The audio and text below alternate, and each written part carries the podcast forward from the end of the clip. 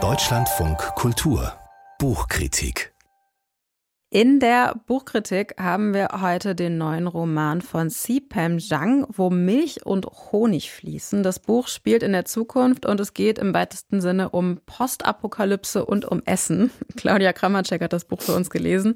Habe ich das ungefähr richtig zusammengefasst?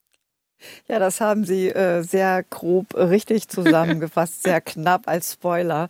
Ähm, Sipam Jang, die ja Furore gemacht hatte mit ihrem Debütroman Wie viel von diesen Hügeln ist Gold über den kalifornischen Goldrausch, die schickt uns eben diesmal in eine Zukunft, in eine unbezifferte Zukunft. Die Erde ist von einem rätselhaften Smog heimgesucht. Äh, Pflanzen und Tiere sind weitestgehend verseucht und vernichtet. Und Schauplatz ist eine Kolonie auf einem einsamen Berg in Italien. Dort haben sich die Happy View, Wohlhabende, verschanzt, vor allen Dingen ein zwielichtiger Unternehmer, seine geheimnisvolle Tochter, eine Genetikerin. Und die haben um sich internationale Forscher und Wissenschaftler geforscht, denn da gibt's unterirdische Labore. Und in diesen Laboren wird alles an Pflanzen, Tieren, Obst, Gemüse gehortet und gezüchtet, was es unter freiem Himmel nicht mehr gibt. Ähm, eine Rückgängigmachung der Auslöschung, vorgeblich um die Welt zu retten, aber man kann es nicht an drei Fingern abzählen, da geht es um was ganz anderes, nämlich um Selbstbereicherung. Okay, also dieses unterirdische Biodatenbanklabor ist in diesem Fall nicht was Gutes, sondern es ist was sehr Böses etwas sehr Abgefeimtes und das muss vor allen Dingen auch die Ich-Erzählerin des Romans realisieren. Sie ist jung, sie ist asiatischstämmiger Abstammung und äh, sie ist Köchin und sie verdingt sich an diesem Ort aus Verzweiflung. Sie hat einen Schuldenberg zurückzuzahlen und sie ist natürlich verzweifelt, weil das, was sie am liebsten macht und was ihr Sinn im Leben gegeben hat, nämlich Kochen, die Genüsse von Essen, das war ja nicht mehr möglich. Und so geht sie dorthin und begreift dann peu à peu, dass sie dort nicht nur Köchin ist, sondern auch so etwas wie das Unterpfand ihres Auftraggebers, denn sie ist ein Lockvogel für die Investoren, die dahin gezogen werden sollen. Und nach und nach muss sie sich eine Frage stellen. Welchen Preis ist sie bereit zu zahlen für den Genuss, für das Überleben und dann auch nicht zuletzt für die Liebe, die begegnet ihr nämlich wie der Blitz in Gestalt von Aida, der mhm. Tochter. Wenn's, äh, wenn sie Köchin ist und wenn es um Genuss geht, dann kommt da jetzt das Essen, richtig?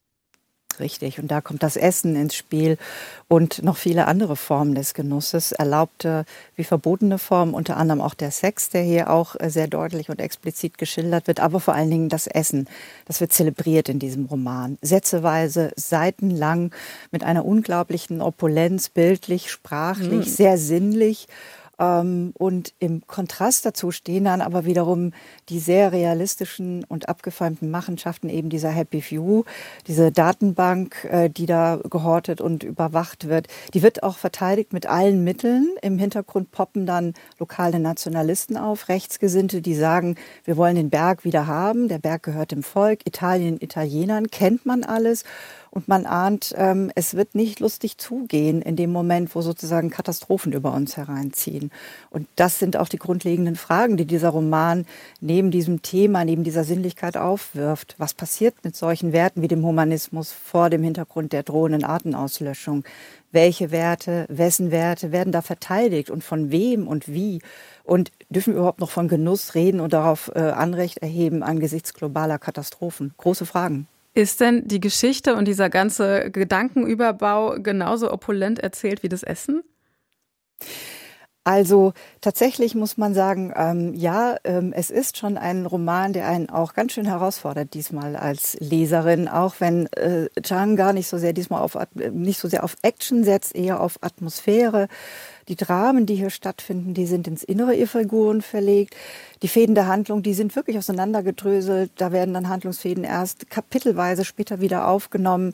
Das vermittelt so ein bisschen so eine Stasis teilweise, so eine, so eine Statik. Und ja, manchmal wirkt der Roman überfrachtet und äh, wie das Essen, das übrigens von Seite zu Seite opulenter und auch mhm. ausgefallener wird. Und man hat stellenweise ein bisschen so einen bittersüßen Geschmack im Mund, aber ich glaube, der ist gewollt, denn äh, Sipam Jang ist eine wirklich sehr visierte Erzählerin und ähm, mit ihrem Roman, wo Milch und Honig fließen, preist sie, macht sie zwei Dinge eigentlich. Sie preist unseren Hunger nach Leben und stellt ihn halt zugleich auch sehr kühl auf den Prüfstand und wirft Fragen in den Raum, die wir für uns alle beantworten müssen, angesichts dessen, wo wir alle stehen im Moment. Ich bin jetzt nachdenklich und habe gleichzeitig Hunger. Claudia Kramacek hat für uns den neuen Roman von Sipem Jung gelesen, wo Milch und Honig fließen, aus dem amerikanischen von Eva Regul. Das Buch ist im Fischer Verlag erschienen. 268 Seiten kosten 24 Euro. Vielen Dank.